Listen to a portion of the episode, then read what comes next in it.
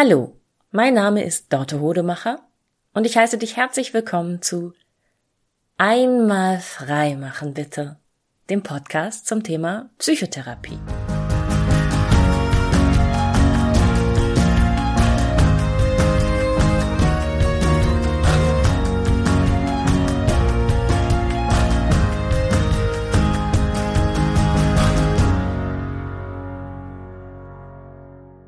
Diese Woche hatte ich eine Sitzung mit einer Klientin, mit der ich schon seit einigen Wochen zusammenarbeite.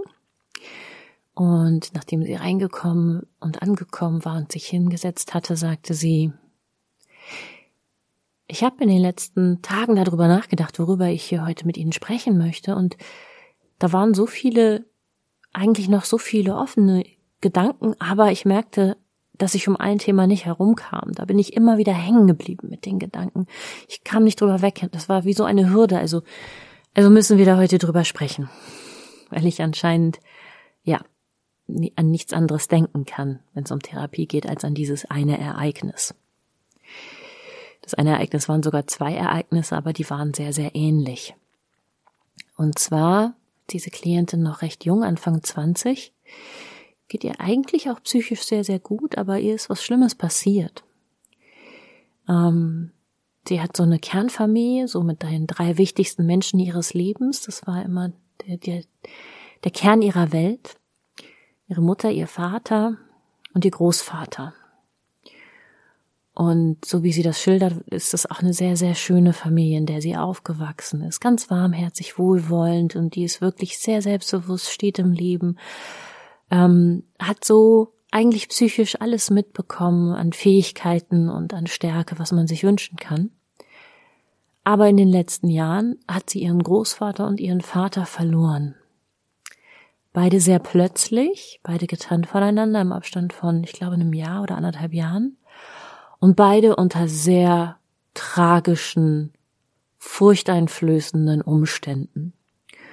Und ich werde diese Umstände jetzt auch extra nicht hier in der Podcast-Folge erzählen, weil die wirklich gruselig waren und ich jetzt niemandem ein Bild in den Kopf pflanzen möchte und das auch ein ganz wichtiger Teil der Problematik ist.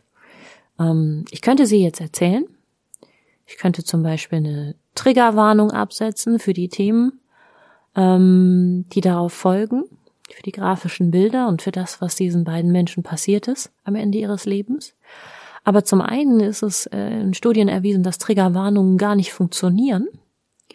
Ne, Triggerwarnungen, ich weiß nicht, ob du das kennst, das machen viele Influencer und Podcaster und ähm, manchmal passiert es mittlerweile auch im Fernsehen, dass sie vorab warnen, Achtung, in dieser Folge geht es um das Thema, ich sage jetzt mal zum Beispiel, ähm, sexuellen Missbrauch.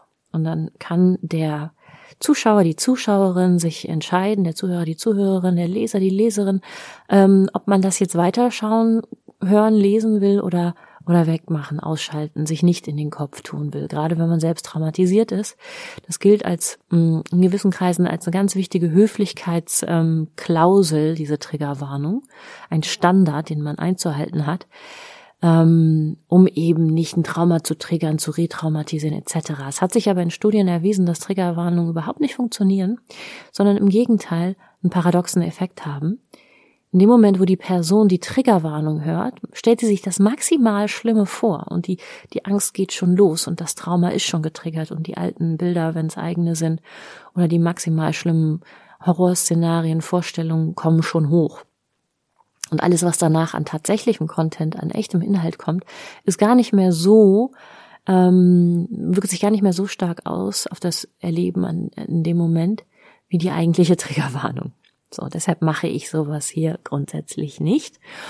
Und es gibt ja auch den Faktor, dass das Leid von anderen Menschen, diese beiden schrecklichen Todesfälle, die es gegeben hat in der Familie, dass die auch einen unterhaltenden Charakter haben können, dass sie so ein angenehmes Gruseln. Mir passiert, mir ist das nicht passiert, mir passiert das nicht, aber ich spüre mal rein, wie das wäre.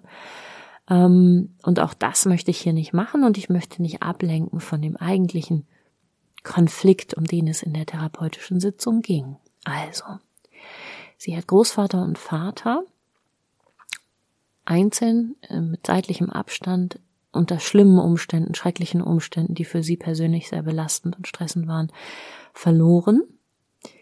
Und jetzt gibt es das Phänomen, dass sie ab und zu Menschen trifft, die sie länger nicht gesehen hat, mit denen sie befreundet ist oder Bekannte. Und die dann sagen, wie geht's denn deinem Vater? Oder, ah, oh, wir müssen mal wieder bei deinem Großvater das und das machen. Und sie denen dann, sie dann mitbekommen, oh nein, die wissen davon gar nichts. Hm. Dann muss ich ihnen jetzt erzählen, was da passiert ist. Und sich denen anvertrauen mit dem Schlimmen, was in ihrer Familie passiert ist, was sie erlebt hat. Und dass diese Menschen in dem Gespräch dann irgendwie noch ja, scheinbar ganz aufmerksam zuhören und vielleicht auch ein paar tröstende Worte sprechen und ein paar Fragen stellen, aber hinterher sie plötzlich meiden, richtig in der Versenkung abtauchen und sie sich quasi ausgeschlossen fühlt oder geghostet oder was auch immer. Ich habe mal einen, einen jungen Mann kennengelernt, der ähm, der hatte auch was ganz, ganz Schreckliches erlebt. Die hatten ihre Tochter im Alter von, ich weiß gar nicht mehr, sieben, acht Jahren verloren unter schlimmen Umständen. Und er erzählte, dass in den Monaten da drauf oder Wochen da drauf es ganz oft passiert, dass Menschen, die sie lange kannten, die Straßenseite gewechselt haben, als sie sie sahen, um ihnen auszuweichen oder dass sie im Supermarkt waren und da waren Menschen, die hatten den Einkaufswagen schon voll. Und in dem Moment, wo sie die beiden sahen, haben sie einen vollen Einkaufswagen stehen lassen und sind aus, sind aus dem Supermarkt rausgehastet, ge, geeilt. Und ähm, das ist eben sehr, sehr ähnlich wie das, was der Klientin da passiert ist. Ähm, und ich habe auch gerade noch eine Freundin zu Besuch gehabt, die sehr, sehr viel Trauerbegleitung und Trauerarbeit macht. Und sie sagt, immer, immer, immer. Es gibt eigentlich keinen Fall, wo jemand unter schrecklichen Umständen einen Angehörigen äh, verliert. Ähm, in dem das nicht passiert. Das ist immer Teil der Trauerbegleitungsprozesse bei Katastrophen und zwischenmenschlichen, menschlichen, menschlichen Dramen, menschlichen Verlusten. Es gibt immer Menschen, die die Angehörigen, die Überlebenden in der Familie dann meiden. Und das war das, womit meine Klientin nicht klarkam, was sie seit Tagen beschäftigte, wo sie immer wieder drüber nachdenken musste und ihre Gedankenkreise sich formten. Mm. Und dann haben wir da mal hingeschaut, sind diesmal nicht bei ihr geblieben, was das in ihr auslöst, sondern ich habe mal ein bisschen ihr die Möglichkeit eröffnet, sich in diese Menschen hineinzufühlen, was die machen. Da ist oft zunächst so eine Entrüstung von, es kann doch nicht sein, dass man seine gute Kinderstube plötzlich vergisst und man hat doch gelernt als zu Hause, wie man, dass das unhöflich ist und so. Erstens nein. Ganz, ganz viele Menschen haben das zu Hause nicht gelernt. Dass das, weiß ich nicht, so nach Knigge quasi, wie man sich dann zu verhalten hat, dass man da kondoliert, dass man sein Beileid ausspricht, dass man vielleicht, ähm, wie das oft noch Menschen gelernt haben in einem Trauerfall, dass man Essen vorbeibringt, ne? dass man weiß, Gott, die Familie, die gerade jemanden verloren hat, die haben echt gerade andere Sorgen und die vergessen zu essen und ich koche denen jetzt eine Mahlzeit und bringe sie vorbei. Ähm, das ist so eine gute alte Tradition eigentlich, die viele Leute aber schon nicht mehr gelernt haben. Oder dass man, wenn man keine Worte findet, zumindest eine Trauerkarte schickt oder eine kleine Nachricht. Ähm, es ist so schrecklich, ich habe es gehört, ähm, ich bin ohne Worte, aber ich denke an dich. Irgendwas. Sondern viele Menschen haben einfach kein Verhaltensrepertoire zu Hause erlernt, wie man mit so einer Katastrophe umgeht und den zwischenmenschlichen Kontakt aufrechterhält. Und dann kommt noch hinzu, dass wir bei einem Todesfall alle meistens zu einem großen Anteil mit uns selbst beschäftigt sind, weil das für den Ver Verstand so eine so eine Verletzung und so eine Katastrophe und so schwer zu begreifen ist, dass ich sterblich bin. In dem Moment wird es aber uns vor Augen geführt und dass meine Angehörigen sterblich sind und dass das gerade bei so einem katastrophalen Fall jederzeit passieren kann. Und das ist unheimlich schwer auszuhalten. Du gehst durch deinen Alltag, lö, lö, lö, und plötzlich erfährst du, jemand hat aus einer Alltagssituation heraus den wichtigsten Menschen in seinem Leben verloren und du merkst, oh Gott, das kann mir auch passieren. Das will ich aber nicht wahrhaben. Und viele Menschen haben es zu Hause nicht gelernt, Unangenehmes auszuhalten und Erschreckendes und Beängstigendes auszuhalten. Ne? Es geht jetzt nicht um Ängste im Sinne von krankhaften, um, unrealistischen, lebenseinschränkenden Ängsten, sondern um gute, berechtigte, realistische, beängstigende Szenarien, die man im Kopf nicht zulässt, weil sie zu schrecklich sind. Und um diese Szenarien wieder ausblenden zu können, weil man nicht den Mut hat und nicht gelernt hat, sich ihnen zu stellen und sie auszuhalten, müssen viele Menschen auch die Angehörigen, die sie daran erinnern, ausblenden. Das ist ein Verdrängungsmechanismus. Und dann kommt oft noch Scham und Unsicherheit dazu. Ich weiß gar nicht, was ich diesen Menschen sagen soll. Ich habe Angst, was falsch zu machen. Ich habe Angst, dass wenn ich diese Person anspreche, sie anfängt zu weinen und ich das nicht aushalte und ich mit aushalten muss. Vielleicht dreut äh, sich auch eine Panikattacke in mir selbst zusammen, wenn ich mir vorstelle, dass ich das ganze Leid dieser Person zu sehen bekomme. Und anstatt, dass ich das Leid vermeide, indem ich auf die Person zugehe und vielleicht auch meine Hilflosigkeit zeige und sage, ich weiß nicht, was ich sagen soll. Ich habe keine Worte. Oder auch sage, ich finde es ganz schwer auszuhalten. Wie muss es dir dann erst gehen? Oder was auch immer. Anstatt dass ich das Leid vermeide, vermeide ich die Person. Und es war für meine Klientin natürlich eine schwierige Erkenntnis, denn das, was sie erlebt hat, hat sie ja als Person schon verändert. Ne, sie ist schon an einem ganz anderen Punkt.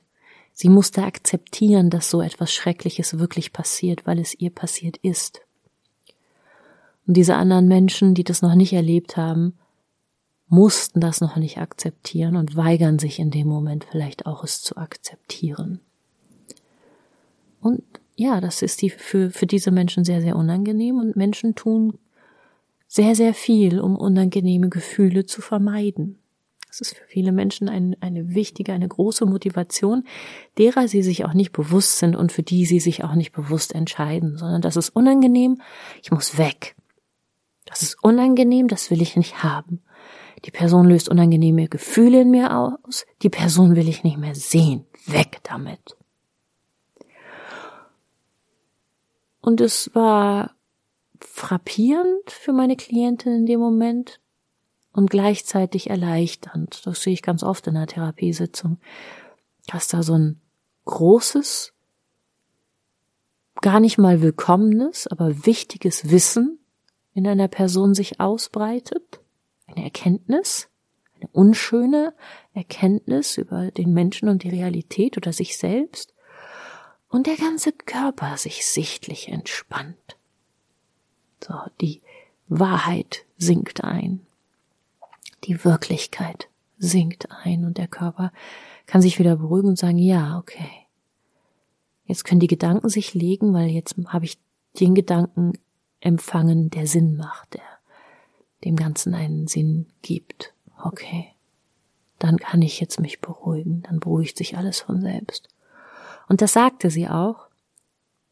Ach, jetzt kann ich wieder an andere Dinge denken. Ach so, ja.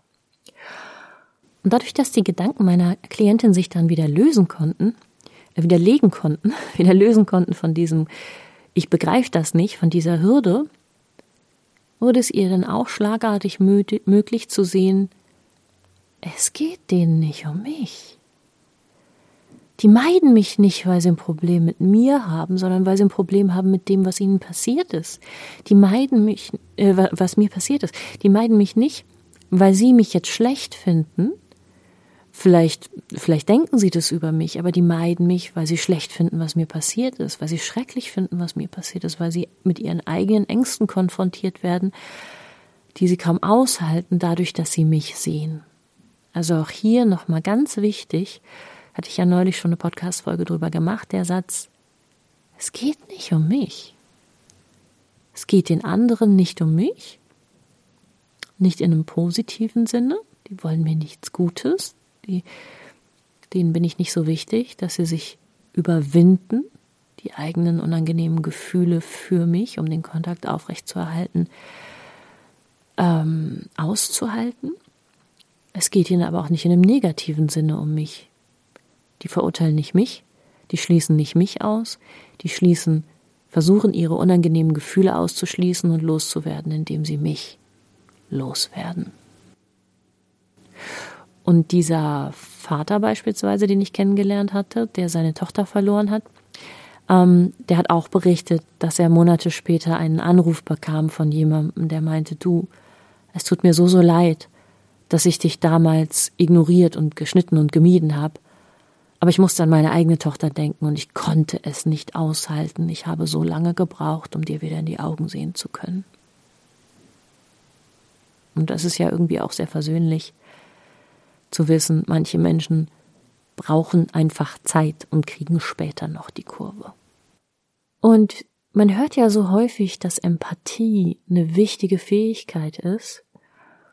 Und manchmal ist uns nicht klar, was für eine wichtige und warum Empathie so eine wichtige Fähigkeit ist, weil wir oft denken, Empathie geht nur um ein wohlwollendes Mitfühlen. Ich möchte mich, ich möchte den anderen Menschen verstehen, damit ich ihm Recht geben kann. Ich möchte dem anderen Menschen verstehen, damit die Beziehung zwischen uns harmonisch und gut wird. Und nein, Empathie kann auch heißen, ich erlaube es mir zu sehen, was in einem anderen Menschen Ungutes vorgeht, wo dieser Mensch ja noch nicht eine Reife erlangt hat, ähm, die ich habe, erlangen musste. Ich, ich erlaube mir zu sehen, dass dieser Mensch vielleicht auch einfach nicht will. Ganz, ganz wichtig, wenn man ein Trauma erlebt hat, wenn man mh, mm, ein gewalttätiges Trauma erlebt hat, ich erlaube mir zu sehen, dass dieser Mensch mich verletzen wollte, dass die mir sehenden Auges was angetan hat. Das wissen wir heute auch, dass das für ein Trauma ganz, ganz wichtig ist. Dahin zu schauen in die böse, schwarze, dunkle, manipulative, sadistische Absicht des Täters. Weil auch da das Gehirn sich dann hinterher beruhigen kann und sagen kann, ja, das ist wirklich so, das ist die Wahrheit, das ist mir passiert, das hat dieser Mensch gewollt. Und dann braucht man die ganzen Verdrängungsmechanismen nicht mehr, wenn man sich einer Wahrheit stellen kann. Also Empathie hat ganz unterschiedliche Aspekte. Das heißt einfach nur, ich kann in einen Menschen hinein mich fühlen, auch wenn ich so nicht empfinden kann, will, wollte, würde, wie diese Person, aber ich kann nachvollziehen, was in ihr passiert, weil, ne, weil es Forschung dazu gibt, weil ich mich mit Fakten konfrontiert habe, wie der Mensch wirklich funktioniert, oder weil ich durch das Erfahrungswissen von Begleitenden, von Therapiepersonen ähm, was erfahren habe darüber, wie unlogisch der Mensch funktioniert, aber jetzt, wo ich es verstanden habe, erscheint es mir gar nicht mehr so unlogisch, sondern es hat irgendwie einen Sinn. Und es hat entweder eine böse Absicht oder keine Absicht. Also Empathie ist deshalb so wichtig. Empathie ist nichts Altruistisches, was man nur erlernt, um zu anderen nett zu sein und angenehme, harmonische Beziehungen mit denen möglich machen zu können, sondern Empathie ist auch ganz wichtig, wenn man sich entscheiden will, sich selbst zu schützen und überlegt, wen schließe ich aus meinem Leben aus, von wem bin ich enttäuscht und finde das richtig, dass ich enttäuscht bin, wem setze ich Grenzen, wer tut mir nicht gut, weil dieser Mensch eben in sich drin Absichten hat, die nicht gut für mich sind.